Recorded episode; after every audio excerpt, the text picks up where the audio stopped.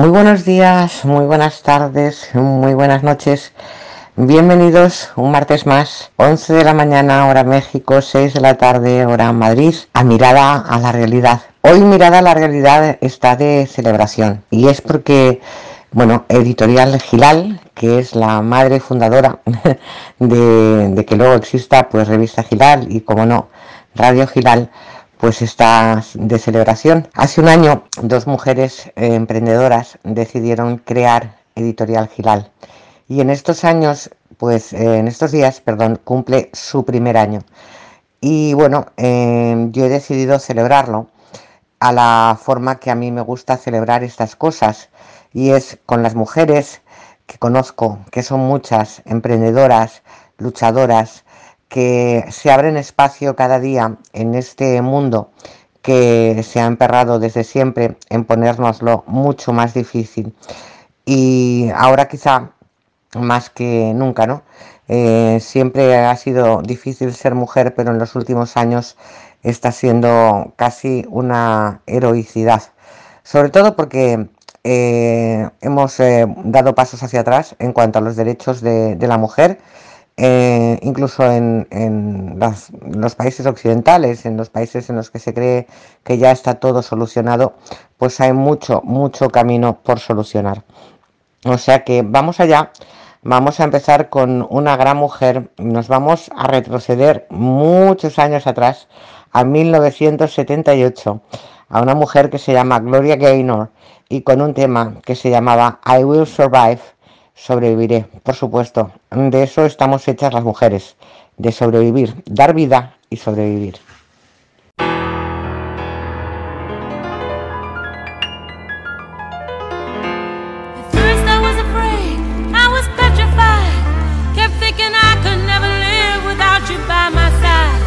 But then I spent so many nights thinking how you did me wrong. And I grew strong.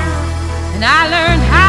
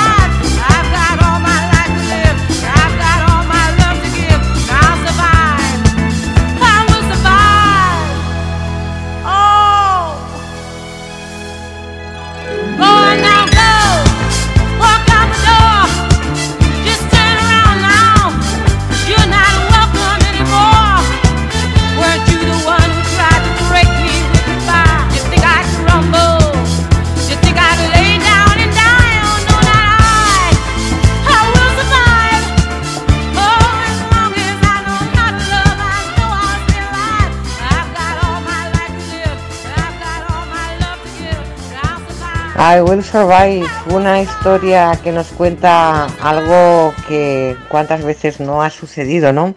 Esos señores que, que se creen que tienen el derecho de entrar en nuestras vidas y luego desaparecer para volver y que se les abran las puertas como si no hubiera nadie más en el mundo que ellos. Y, no es así, ¿no?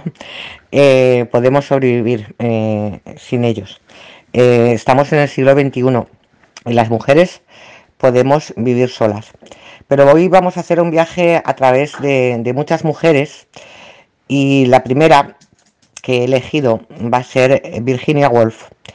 He elegido a esta mujer que en un momento dado decidió pues eh, desaparecer.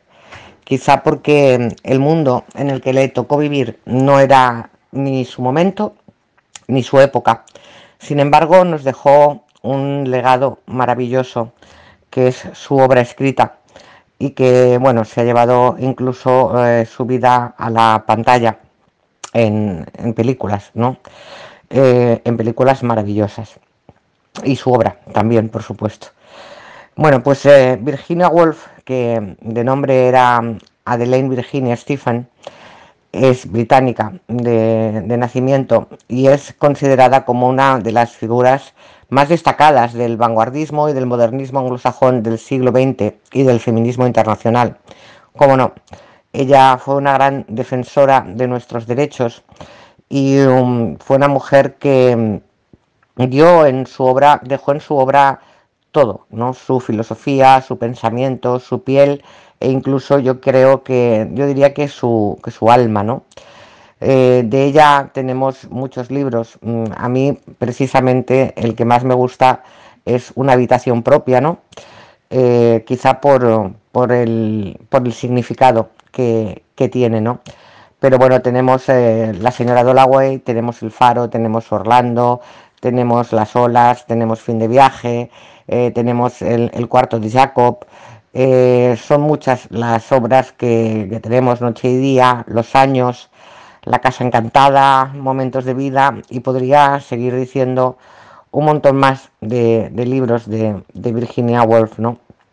Quiero destacar de ella la figura de esa mujer luchadora que jamás se rindió en luchar por el derecho, por los derechos de las mujeres nuestros y que me da mucha penita que a día de hoy pues todavía tengamos que, seguir eh, luchando por, esos derechos, ¿no?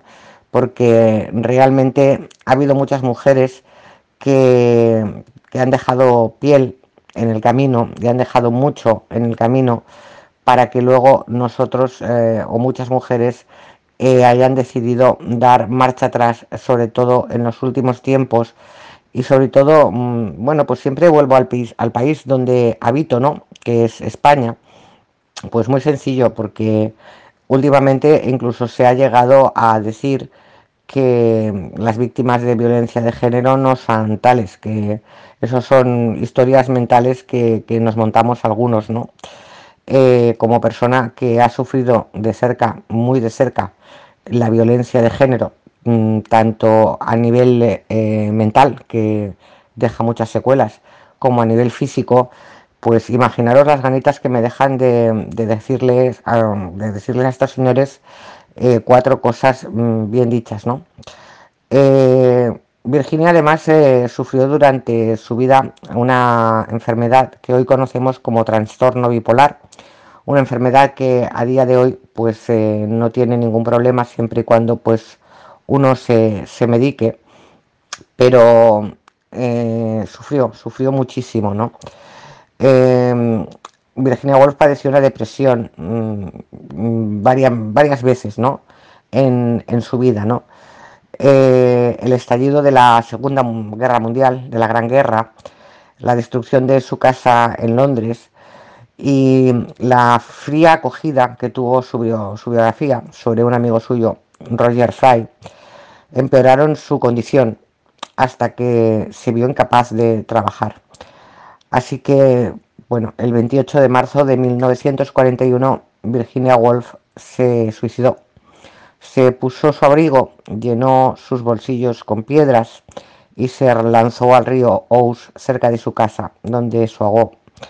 Su cuerpo fue encontrado el 18 de abril. Su esposo enterró sus restos incinerados bajo un árbol en Rodmel, en Sussex.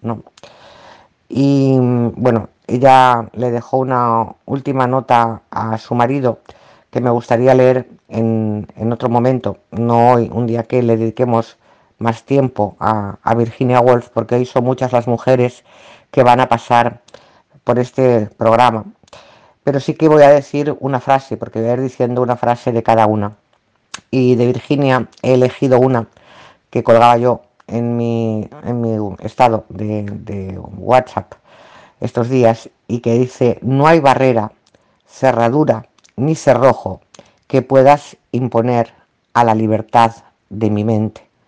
Gracias a Dios, eh, porque parece que los espacios de libertad cada día eh, se nos van reduciendo y esperemos que podamos conservar al menos ese espacio, ¿no? que jamás nos puedan poner cerradura a lo que es la libertad de la mente porque de las otras nos están poniendo y nos estamos poniendo todos mucho, desde los utensilios que yo estoy ahora mismo usando para, para transmitir, para hacer este programa, que están enviando ondas eh, diciendo dónde estoy, por ejemplo, e incluso eh, lo que estoy haciendo.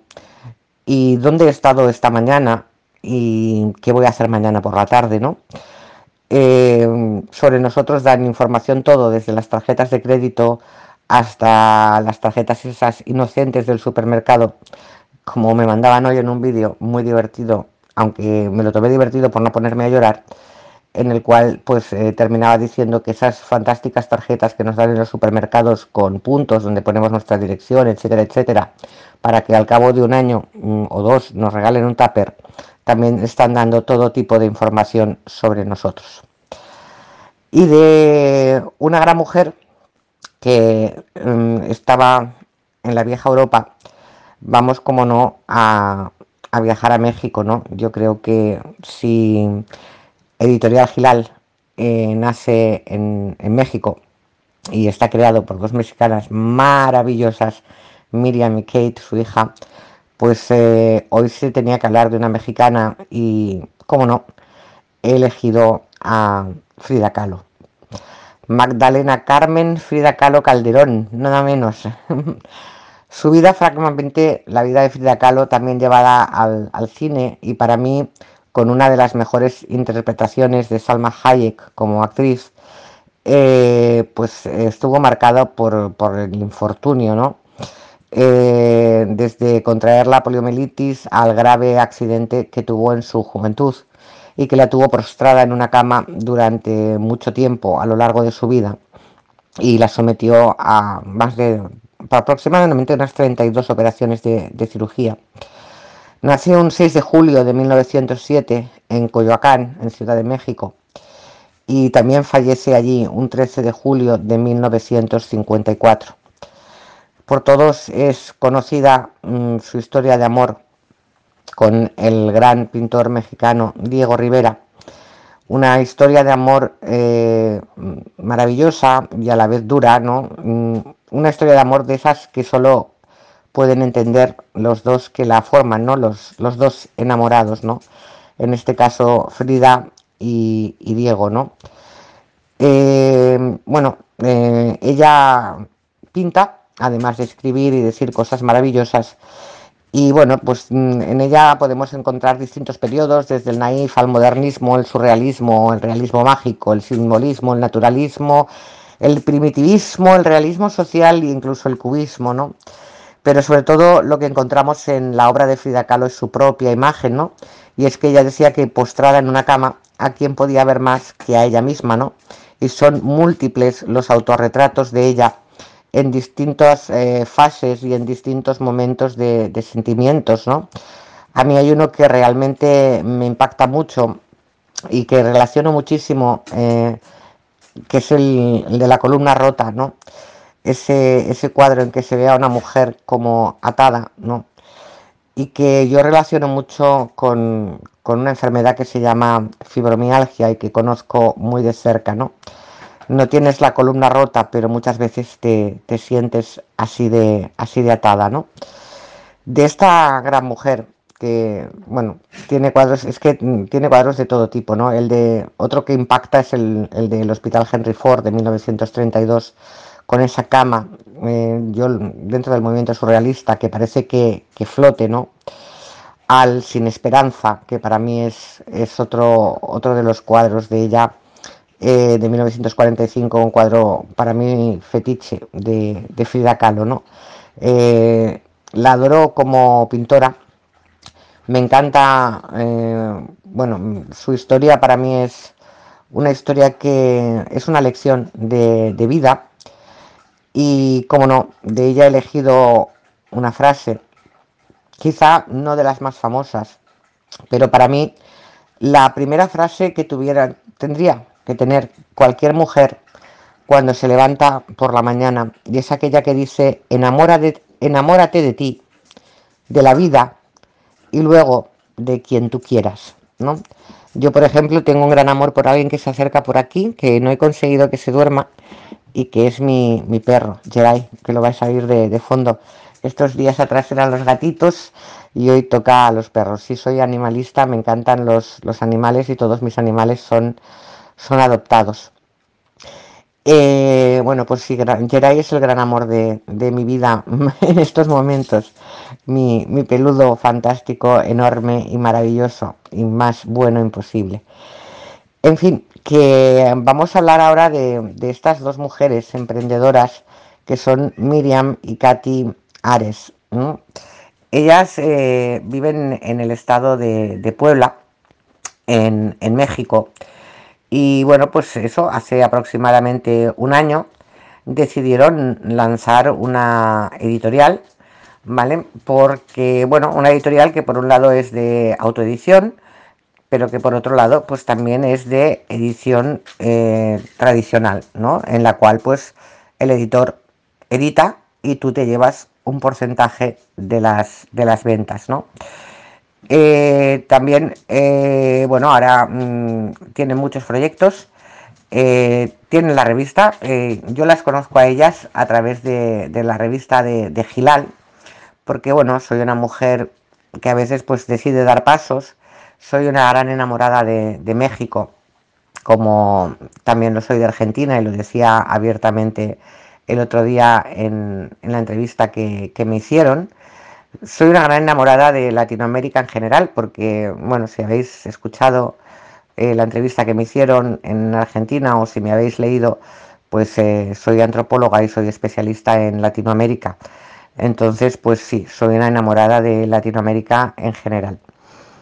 Entonces, pues estas dos mujeres empiezan creando una editorial, eh, pero no se conforman con eso. Son dos mujeres muy jóvenes, madre e hija, y luchadoras a tope por las mujeres, por los derechos de las mujeres. Ellas dicen que su empresa es de mujeres y para mujeres. Y con ellos que no queramos, eh, porque ellas, yo siempre hablo en plural cuando hablo con ellas, y ellas siempre me dicen, y yo les digo, que, la editorial es vuestra, ¿eh? que esto es vuestro, ¿no? Pero eh, trabajo mucho codo a codo con ellas porque me encanta trabajar con personas así y con seres humanos así y cualquier hombre de los muchos que hay, que, no es que estemos en contra de los hombres, ni muchísimo, ni muchísimo menos, que hay hombres maravillosos, pues también están eh, en, Gilal, ¿no? Y, de hecho, pues hay hombres haciendo programas en, Radio Gilal, compañeros míos, ¿no?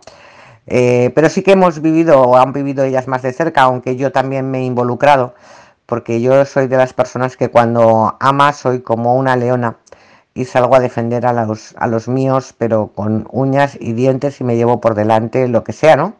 Pero sí que hemos tenido hace poco, pues, y no voy a dar el nombre porque no vale la pena ni nombrarlo, un señor que se quería apropiar de Gilal y que llegó a poner en sus perfiles públicos de que él era el, dueño y el director de, Radio Gilal, o incluso mm, de, todo Gilal, ¿no? Eh, pero bueno, eh, cuando las mujeres nos ponemos, pues nos ponemos. Y realmente, ¿qué hicimos? Pues eh, hemos conseguido echarlo del espacio que no le correspondía, porque realmente eh, él no era nada en, Radio Gilal, sino que era alguien que sabía que iba, que podía medrar, porque en, el, en, el, en lo que él pretendía ser como programa de, radio, pues eh, no, era, no era posible, ¿no? Entonces, pues, eh, bueno, ellas empiezan con la editorial, siguen con, la revista, que es donde nos conocemos a través de, un escrito que yo les mando y les digo que, si les gustaría pues eh, publicarlo. Eh, ellas me dicen que por supuesto que sí, eh, les encanta. a partir de ahí pues leen un escrito que escribo yo sobre los Reyes Magos y a partir pues, de ahí pues empieza esta historia, ¿no? La revista de Gilal eh, es una revista que trata mucho y muy a fondo todo el tema que tenga que ver con mujeres, ¿no? Mujeres emprendedoras, mujeres que luchan, mujeres que son creativas, eh, mujeres eh, que defienden a mujeres. es muy, muy importante que sigamos en pie de lucha, que no en pie de guerra, porque no queremos estar en guerra con nadie, sino que estamos luchando por el espacio que nos pertenece. Y Gilal, pues como editorial, como radio, como revista y como todo, es un espacio de lucha en el cual eh, Miriam y Katy han creado algo maravilloso para que nosotras tengamos también nuestra voz, podamos ponerla y podamos eh, decir eh, todas estas cosas que yo estoy diciendo y están poniendo un esfuerzo, unas ganas y unas horas de trabajo impresionantes. Con lo cual, eh, yo si fuera escritor y tuviera un manuscrito, escritor o escritora, porque ya he dicho que todos son bienvenidos, lo mandaría a Editorial Gilal, porque seguramente lo van a tratar de maravilla, como han hecho conmigo y como han hecho con muchos otros. Y bueno, yo creo que siempre es bello celebrar pero celebrar que, dos mujeres emprendedoras pues lleven un año y hayan llegado hasta aquí, hasta, hasta lanzar hace poquito esta radio Gilal, que va creciendo poco a poco, como deben ser las cosas, porque las cosas poco a poco eh, van, van teniendo pilares mejores en los que asentarse. ¿no? Subir como la espuma ya sabemos lo que pasa, la espuma sube, pero rápidamente vuelve a caer. En este caso, nosotras eh, no queremos que sea así. Eh, queremos, quieren Miriam y Katy que, Radio Gilal, que, Editorial Gilal, que es la madre de todo, pues siga adelante, eh, esté mucho tiempo y se convierta en uno de los pilares del mundo de la edición desde México, para México, pero también para el resto del mundo, como se ha hecho la revista y como se hace este programa. Y bueno, vamos a. Me voy a tomar otro descansito porque. Bueno, mm, me iba a tomar otro descansito con una mujer, pero no, voy a, voy a seguir a, voy a seguir hablando un poquito más. Y voy a hablar de, otra de, de, mis grandes, de mis grandes mujeres de la historia, que, que no es otra, y ya he hablado de ella alguna vez que otra, que Simón de Beauvoir. ¿Quién es Simone de Beauvoir? Para quien no la conozca, pues es escritora, profesora y filósofa francesa y, como no, feminista. Fue luchadora por la igualdad de los derechos de la mujer y por la despenalización del aborto y de las relaciones sexuales. Escribió novelas, ensayos, biografías y monográficos sobre temas políticos, sociales y filosóficos. Nació en 1908. Imaginaros eh, qué joven era cuando empezó a luchar con todo eso y en qué época vivía. En el distrito 6 de París y en una familia mm, relativamente acomodada, con lo cual, eh, bueno, pues su, ideología eh, normalmente chocaba con, con la de su familia. En este caso, Simón nos abandonó un 14 de abril de 1986, también en París. Su pareja fue el gran filósofo Jean-Paul Sartre, con el que tuvieron una pareja abierta eh, que se refleja pues, en, gran parte de, la obra de, Simón de Beauvoir. Yo me acerco a ella a través de un libro, curiosamente escrito el año que yo nací, y no me importa decirlo, 1967, que es eh, La mujer rota. El libro me engancha tanto y me impacta tanto que yo en esa época voy a la universidad, que se me hace muy tarde y yo madrugo muchísimo y digo, ah, mañana yo termino, mañana lo termino, mañana lo termino, pero no me podía quedar dormida. Con lo cual, pues me levanté la cama, lo terminé y dije, pues bueno, si voy sin dormir, pues voy sin dormir. Y, y desde ahí, desde esa época, desde mi época de universitaria feliz, porque bueno, yo sí que fui una universitaria feliz, estudié lo que quería, porque en mi casa siempre me apoyaron a que estudiara lo que yo quisiera, bueno, a partir de cierto momento, ¿no? Cuando vieron que, que no quería ser economista y que no lo iba a ser, porque no me interesaba para nada ese tema, pues me dejaron que, me permitieron que estudiara algo que en aquella época era muy raro, que primero era historia y después especializarse en antropología. Eh, bueno, pues en esa época conozco a Simón de Beauvoir y de ella siempre eh, destacan los, los, mandarines y el segundo sexo. Eh, yo diría que además de, los mandarines, que para mí es, la, es, una, es una obra brutal, ¿vale? Eh, tiene otra obra que es Memorias de una joven formal, que francamente para mí es casi más que el segundo sexo pero eso es una opinión muy, muy, muy eh, personal. Eh, yo recomiendo toda la obra de Simón de Beauvoir, como no puede ser de otra manera. Eh, no empezaría por los mandarines, sino que dejaría mm, que el tiempo fluyera. Y aunque yo empecé por La Mujer Rota, que está escrita posteriormente a Los Mandarines, mm, que se escribe en 1954, pues em, iría leyendo todo y lo último, para lo último me guardaría eh, los mandarines. Y, después, eh, bueno, hay otro libro que también a mí me encantó de ella, que es La, invitada. Es otro libro de los que, bueno, eh, yo creo que mm, se deben de leer y, que muestra, bueno, mm, una historia más que interesante. Y por supuesto las cartas que ella se escribió con su marido, con, con Sartre, con Jean-Paul Sartre. Yo creo que hay mucha lectura sobre Simone de Beauvoir eh, que se puede hacer. Y ahora me voy a ir a la frase porque yo siempre hablo mucho y el tiempo se me come y tengo aquí a muchas mujeres esperando. Eh, Voy a elegir una frase mm, que también viene mucho a lo que estamos viviendo a día de hoy. Y se puede decir más alto, pero no se puede decir más claro. Y es que una mujer libre es lo contrario de una mujer fácil. No os equivoquéis, señores. Las mujeres libres no somos mujeres fáciles. Lo dijo Simón de Beauvoir y yo lo repito por si hay alguien que, que no lo ha entendido.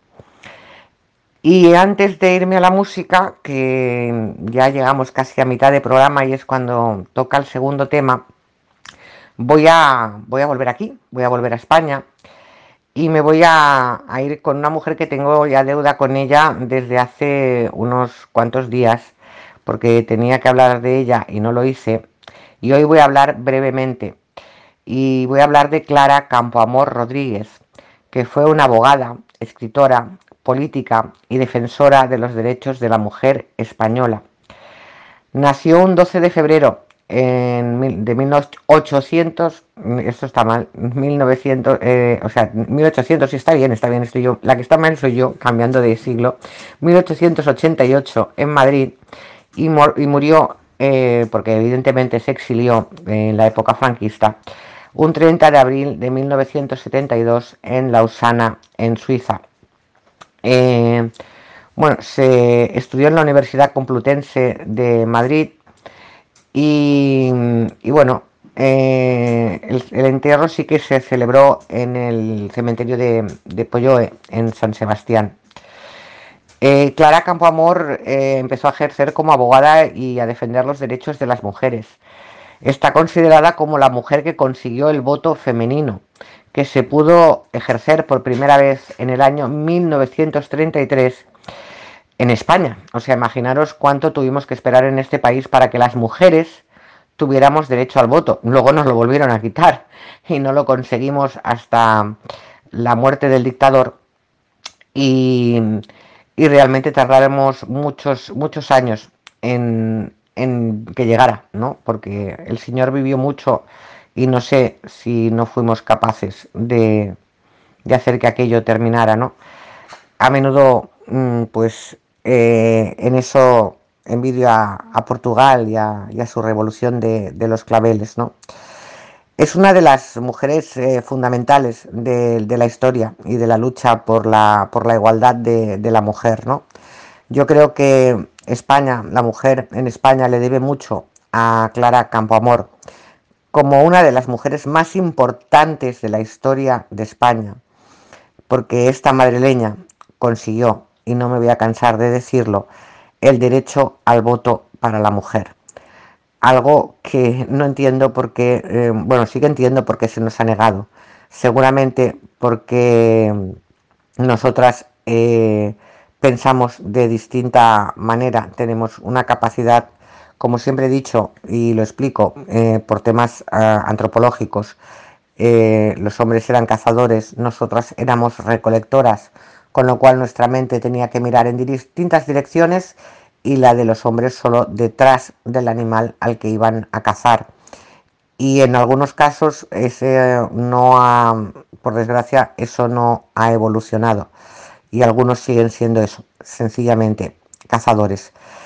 Esta canción se la dedico a todas las mujeres que en algún momento de nuestra vida alguien nos ha convencido de que no éramos hermosas, y cualquier mujer es hermosa, eh, tenga la cara como la tenga, se maquille o no se maquille, que es un derecho que tenemos, el de no maquillarnos, porque si los hombres no se maquillan, ¿por qué debemos maquillarnos nosotras? Y sencillamente porque no somos muñequitas de escaparate, somos seres humanos y como tal tenemos la libertad de decidir lo que queremos. Y sí, somos hermosas, todas, altas, bajitas, delgadas, mm, gruesas, menos gruesas, eh, todas somos hermosas. Y eso lo dijo Cristina Aguilera. Y no es que yo sea una gran fan de Cristina Aguilera, pero para mí su canción Beautiful es una, un maravilloso canto a, a la mujer, diciéndole que eres hermosa, no importa lo que ellos digan. Cristina Aguilera.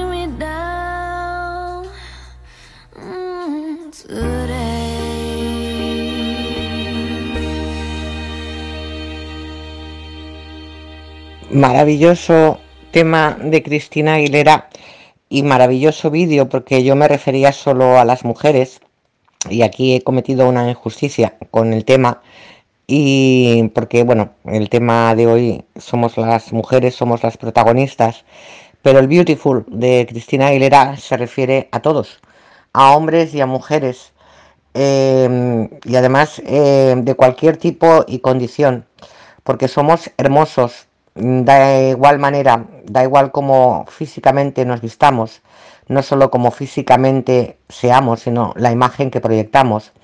Somos hermosos eh, indistintamente de con quién nos acostemos y nos levantemos por la mañana, porque eso es parte de nuestra elección, de nuestra vida privada, y no le debe importar a nadie, y por supuesto no debe juzgarlo nadie un vídeo maravilloso que acompaña a una letra maravillosa. Y es que el ser, el ser humano ya de por sí es hermoso. El que lo convierte en feo somos nosotros mismos. En el momento en que nos metemos en las vidas ajenas y empezamos a juzgar y empezamos a querer dirigir y empezamos a querer decir qué es lo bueno y qué es lo malo desde una óptica, me da lo mismo política que religiosa eh, o de otro tipo. Eh, no, somos todos seres humanos. Podemos pensar distinto, podemos hablarlo, pero ni lo que tú piensas es mejor que lo mío, ni lo que yo pienso es mejor que lo tuyo. Sencillamente deberíamos basarnos en algo muy, muy básico, que es la honestidad con uno mismo y el respeto hacia los demás y hacia lo que los demás son y hacia lo que los demás piensan. Y seguramente a todos nos iría mucho mejor.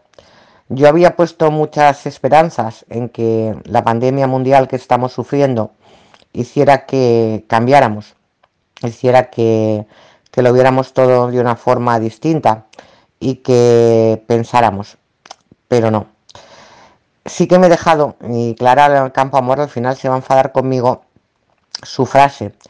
Y es que mm, no me niego a dejar atrás esta frase tan maravillosa que dice, he trabajado para que en este país, y su país era España, los hombres encuentren a las mujeres en todas partes, no solo donde ellos van a buscarlas.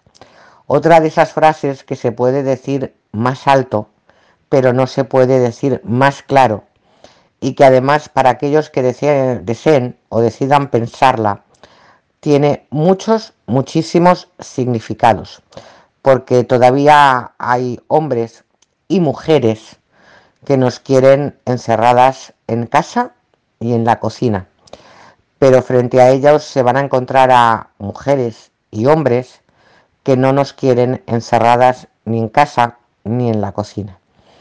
Y ahora voy a por tres mujeres emprendedoras, tres mujeres que en un momento de mi vida pues se cruzaron en mi camino. Gracias a Dios las tres están en él a día de hoy. Soy una mujer afortunada de tener muchos afectos. Y voy a empezar por una de ellas, mi querida Sara, mi querida Sara Levesque a la que conozco el año pasado, en la que las dos teníamos publicada nuestra obra, ella su novela, yo mi libro de relatos cortos, con Grupo Tierra. Eh, así nos conocemos, Sara y yo, eh, que tenemos una forma de escribir muy cercana a la prosa poética, que tenemos una forma de pensar yo creo que bastante, bastante parecida, de ver el mundo de una forma bastante, bastante parecida. Y mm, bueno, yo le pedí a Sara que me contara cosas de ella, ¿no? Para contarlas yo. Pero he decidido, he decidido leer textualmente lo que ella me ha pasado sobre ella. Y solo ponerle voz, porque ella lo dice tan bonito que yo no iba a ser capaz de decirlo mejor. Me llamo Sara. Escribir es mi gran pasión. Empecé para superar el desamor, a modo de terapia. Como no lo conseguí, permanecí agarrada al lápiz, por si las moscas. Soy una romántica que no tiene remedio, ni lo quiere. Un amante de las palabras a la que no concede, a la que no conoce nadie, que pasa los días reescribiendo su vida. Una adicta al café solo, a asfixiarse entre cigarros, a escribir de madrugada y a todo lo imposible. No me asusta madurar, me asusta madurar sin haber aprendido nada de verdad. No me da miedo llorar, me da miedo dejar de reír. No me asusta sufrir, me asusta no saber vivir.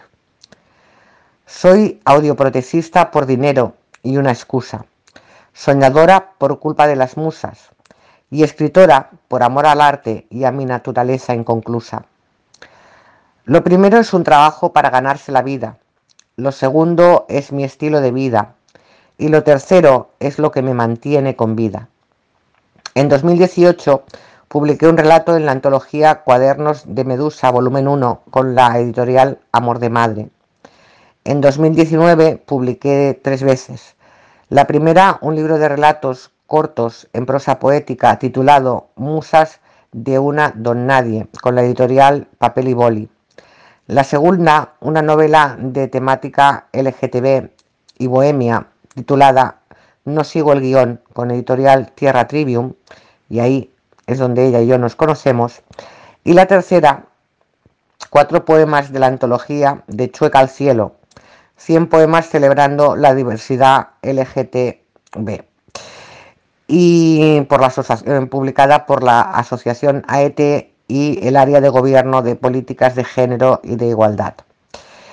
Y bueno, este año 2020 Sara tiene programada otra novela que saldrá al mundo cuando la pandemia lo permita.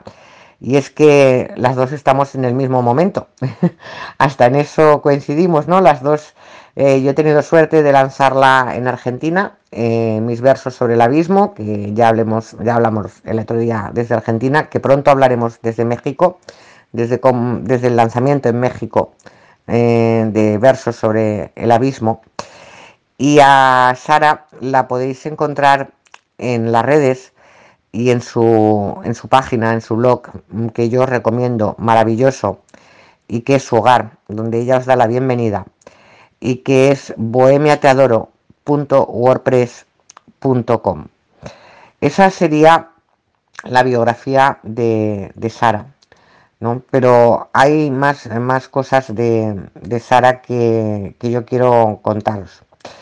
Y es eh, cómo ella ve la soledad. Eh, porque yo le pedí que, por favor pues me hiciera llegar alguno de, sus escritos, ¿no? Y me comentó este, porque bueno, todos hemos vivido y aún seguimos viviendo momentos de, de soledad y a muchos eh, se les ha hecho, se nos ha hecho muy difícil vivir esa soledad. Yo he tenido la suerte de contar con, mi hija, pero por ejemplo mi madre a su edad pues la ha pasado sola y sigue estando sola. Y mucha gente, pues eh, joven, menos joven, eh, ha estado encerrada sola durante esta cuarentena que se va extendiendo por todo el mundo y que, bueno, eh, en España pues eh, ya vamos en zonas en nivel de desescalada, eh, unas van a entrar en el nivel 1 el próximo lunes, unas ya llevamos en el 1 desde hace una semana o más de una semana y otras ya entran en el 2. Lo que ocurre que, bueno, parece ser que hay un repunte porque es aquello de que a veces das la mano y se toman hasta el hombro, ¿no? Eh, bueno, el ser humano hay veces que, no, que no entiende, ¿no? que se cree que es inmortal. Pero ese ha sido tema de otros programas y el tema de hoy son estas mujeres. Y voy a leer a Sara Levesque y voy a leer Soledad no es lo mismo que estar solo. Soledad no significa hundimiento o derrotas. Significa aprender a estar contigo mismo para saber agarrar los problemas por las pelotas. Sin soledad es imposible afrontar una relación madura con los días. Sin un retiro personal en algún momento de la vida, acabas circulando en, una constante huida saturada de evasiones sin salida, corazonadas compungidas, con el dolor como única compañía y una gran cicatriz en el alma incluida. Soledad no es lo mismo que estar solo. Saber vivir primero en soledad y luego con los demás es el remedio natural para no morir solo cuando se te acabe la edad. Yo, además de la belleza en que lo expresa, no podría estar más de acuerdo con las palabras de esta escritora maravillosa que se llama Sara Levesque, de esta bohemia a la que yo adoro. Ahora nos vamos al caso de una mujer que se dedica a una cosa distinta. Ella eh, Laura Zamacois y yo nos conocíamos ah, trabajando para una gran multinacional, haciendo un trabajo que a ninguna de las dos nos gusta, pero las dos somos eh, madres de, un hijo o de una hija que estamos sacando mm, solas adelante. Y Laura pues eh, se decanta por algo que a ella le gusta hacer desde pequeña ella se da cuenta que desde pequeña le ha gustado hacer trenzas. ¿Y qué hace? Pues dedicarse a hacer trenzas.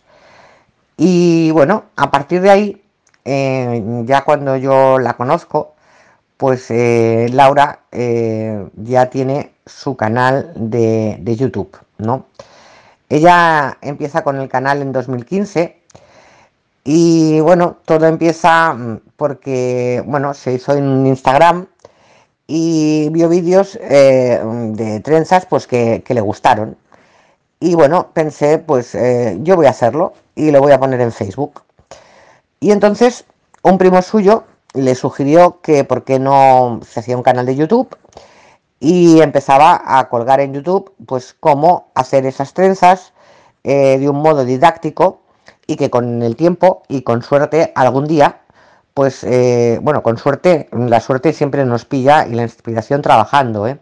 Si no, mm, como dice mi profesor Javi Pastor, eh, te puede tocar la lotería, pero si hiciéramos una estadística de la gente a la que le ha tocado la lotería y se ha arruinado, la estadística daría un porcentaje bastante elevado, ¿no?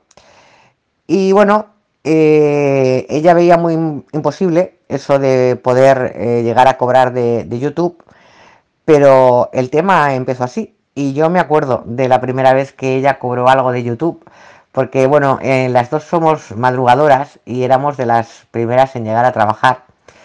Y bueno, pues siempre nos daba tiempo para, charlar y para pues, poder compartir un un tiempo que yo recuerdo con mucho cariño, porque ahora hace un tiempo que no puedo ver a Laura. Y, me dijo la primera vez que cobró de YouTube, Nuria, he cobrado de, YouTube, ¿no? Y, dije, pues chica, ya lo sabes, adelante, que además lo haces muy bien, porque es buena profesora, sabe transmitir y tiene una gran imaginación para hacer 200.000 cosas con trenzas. Eh, cosa que a mí, sí, por ejemplo, se me, da, se me da muy mal, ¿no? Yo siempre que voy a la peluquería digo, no, la, peluquera eres tú, yo soy antropóloga, tú decides, ¿no?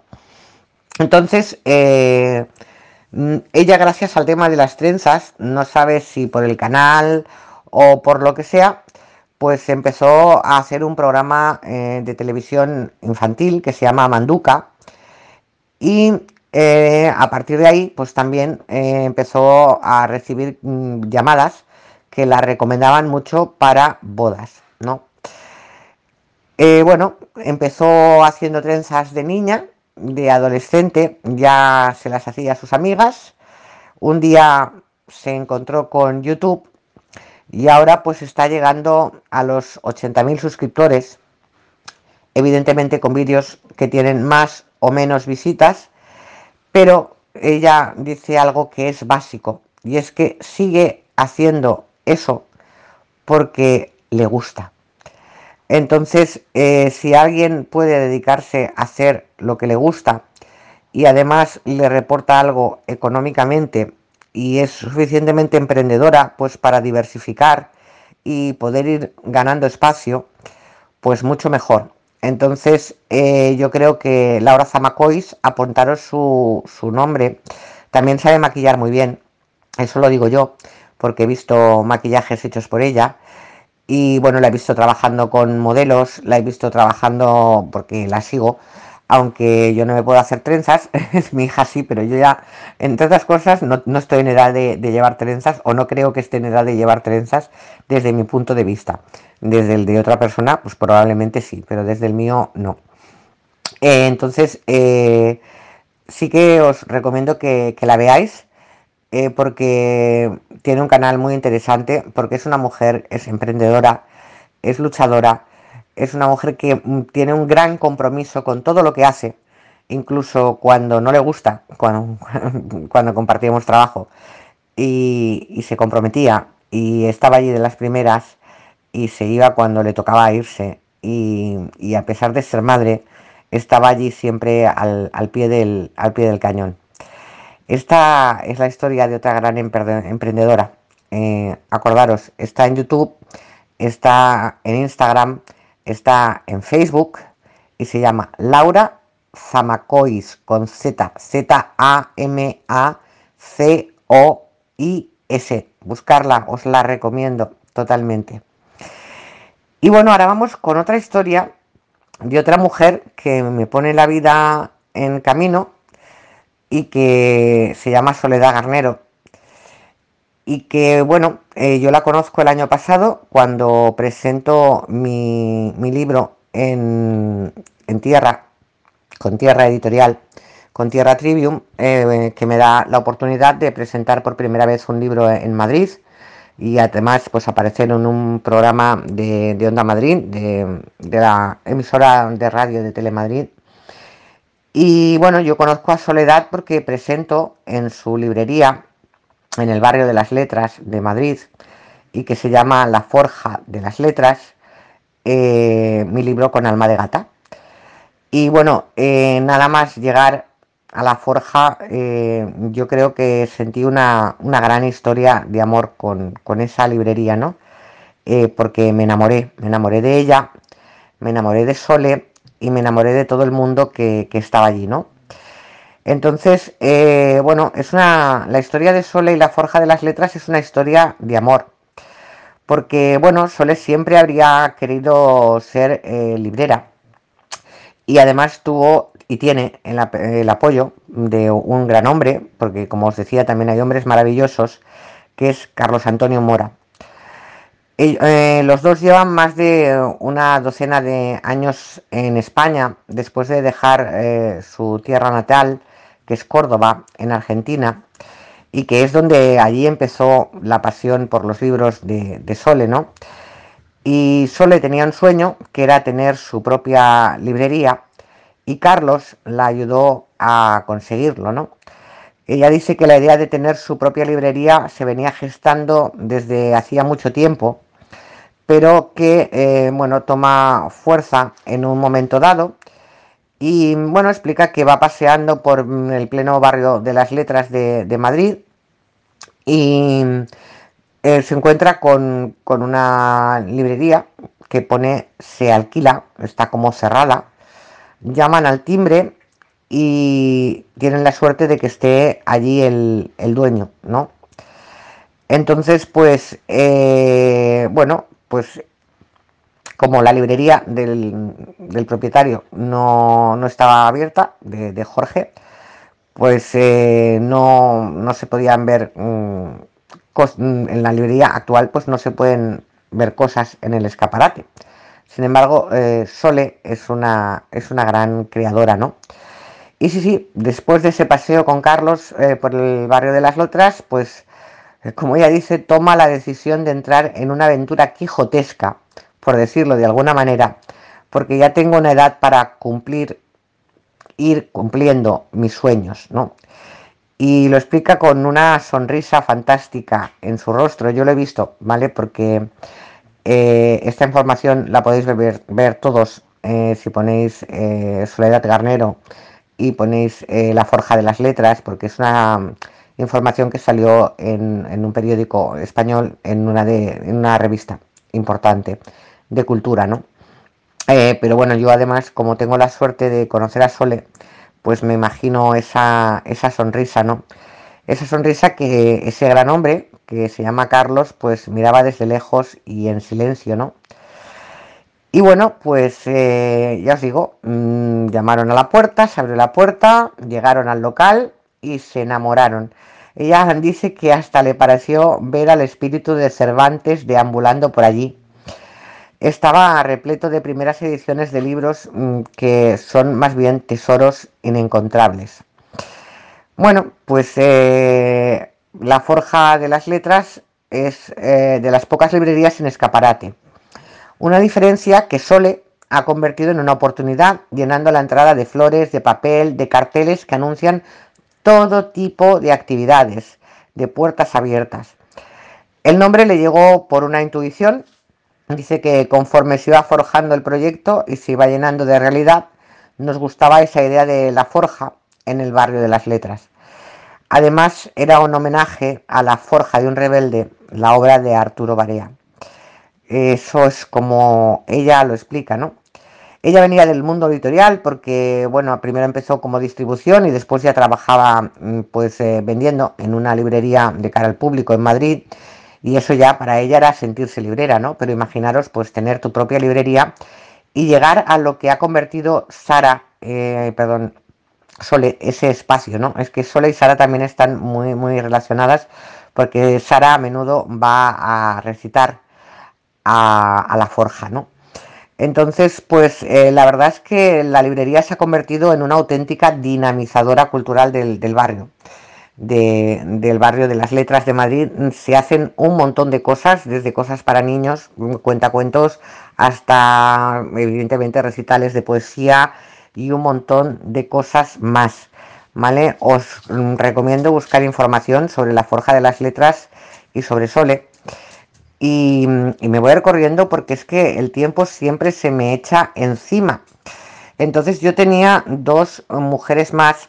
Una es Marguerite Yourcenar, también francesa, eh, a la cual se conoce más por sus memorias de Adriano, y que tiene una frase maravillosa que dice, ardiendo con más fuegos, animal cansado, un látigo en llamas me azota con fuerza las espaldas.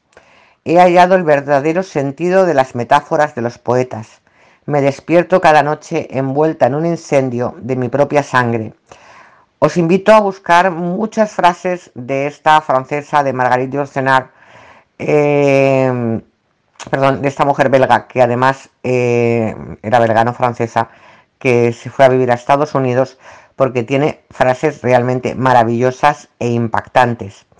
Y la última de la lista, de la que tampoco he podido leer, pero no me da igual porque van a haber muchos programas sobre mujeres, es María Zambrano, ¿vale? Y de ella, filósofa, una de las mujeres de las llamadas sin sombrero, que son las mujeres de la generación del 27, que como fue una generación que nos dio hombres tan maravillosos, pues nosotras quedamos como siempre relegadas a la parte de atrás. Y María Zambrano dijo una cosa muy bonita y que también viene muy a colación al momento en el que estamos viviendo. Y dice, la mentira resulta a veces más plausible, mucho más atractiva a la razón que la realidad. Y es verdad, hay muchos que se están vistiendo de mentira para no enfrentarse a esa realidad y que bueno, puede ser que se llame muerte, esa para la que no nos preparan.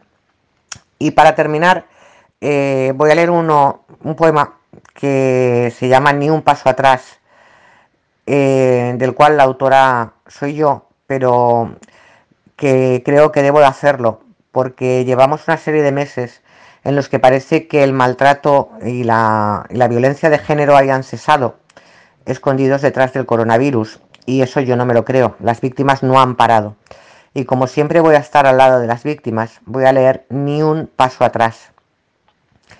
Me gusta la oscuridad, esa que hay en la esquina entre tu casa y la mía, esa que baña de silencios las madrugadas. Tú me miras, yo te miro, y la muralla opaca de hielo se alza. La cama ya no calienta, ni siquiera quedan ascuas, insultos, gritos, disputas nos enfriaron las sábanas. ¿Qué fue de aquellos incendios que otros cuerpos apagaban? No podían ser los nuestros. Tanto odio, tanta rabia. Y así cayó el primer golpe. Yo me quedé agazapada. Y tú volviste hacia mí ya con la mano cerrada. Nadie oyó entonces mis gritos, nadie me preguntó nada, nadie era entonces un cuerpo de una mujer magullada. Ayer quemaron mis restos, si es que algo de mí quedaba, que treinta años morados dejan la piel condenada. Ahora sí que oigo voces, se oyen desde la plaza, ponen velas, llevan lazos, muerta otra condenada. No valieron ni los juicios ni órdenes nunca alejadas, que en las sombras de mi calle altivo te paseabas. Me gusta esta oscuridad, porque caí condenada. Ya no más miedos ni llantos, ni cicatrices tapadas. Ayer mataste a mi cuerpo, pero elevaste mi alma, porque esas voces que oyes, las que vienen de la plaza, un día serán millones y repartirán las cartas. Adiós justicia maldita, adiós mi vida de esclava. Yo ya he vivido mi infierno, me incineraron quemada. Ahora te queda el tuyo con mi sangre derramada. No sé si habrá otro mundo, porque ahí quedó mi alma, y ahora muerta y enterrada, oigo voces en la plaza es de versos desde el abismo, en el que la mujer, como siempre, marca mucho. Y nos vamos a, despedir con, un último tema de una mujer mm, también controvertida, eh, actriz y cantante, que se llama Cher y que hace unos años sacó un tema que se llamaba Strong Enough. Eh, porque decía que, bueno, volvemos a lo mismo, ¿no? Eh, eh, que soy suficientemente fuerte para vivir sin ti. Pero además lo dijo a ritmo de baile y a mí cuando pues eh, se pone ese ritmo de baile al decir aquí estoy y soy fuerte y voy a seguir luchando Imaginaros todas las mujeres de las que hemos hablado hoy. Sé que me pasó un poco de la hora y sé que eh, Miriam, me, pues bueno, no sé si me va a dejar, pero hoy celebramos que hay dos mujeres eh, rodeadas de mujeres y de algunos hombres que han levantado una editorial mm, desde hace un año que se llama Editorial Gilal, que está en Puebla, que está en México, que se llama Miriam y Kate Ares, que han puesto eh, pues eh, han ubicado a la mujer y la siguen ubicando en el lugar que le corresponde a través de la editorial, de la revista, de la radio y de cualquier cosa que hagan, porque son unas trabajadoras incansables y maravillosas, suficientemente fuertes para vivir ellas solas y para salir ellas solas hacia adelante, sin que les haga falta nadie, nada más que otras personas que como ellas crean que en este mundo todavía es posible hacer cosas que muchos se emperran en decirnos que no. Cher, Strong Enough, nos despedimos. Mirad a la realidad los martes 11 de la mañana, hora México, 6 de la tarde, hora España. Un programa que ya sabes eh, que habla desde una radio en que la palabra es libre. Vamos con la música. Espero que lo paséis bien, que tengáis una maravillosa semana. Seguid siendo fuertes, luchadores, luchadoras, luchadoras, luchadores del mundo por un mundo mejor. Nos vamos con esta gran mujer y nos vamos con su música. Cher, Strong Enough. Vamos con Aquí estaba la tramontana.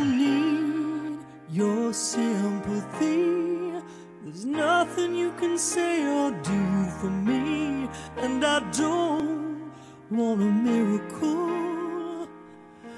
You'll never change for no one. And I hear your reasons why.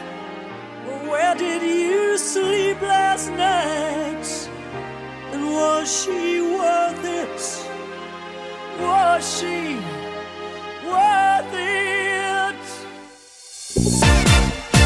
control.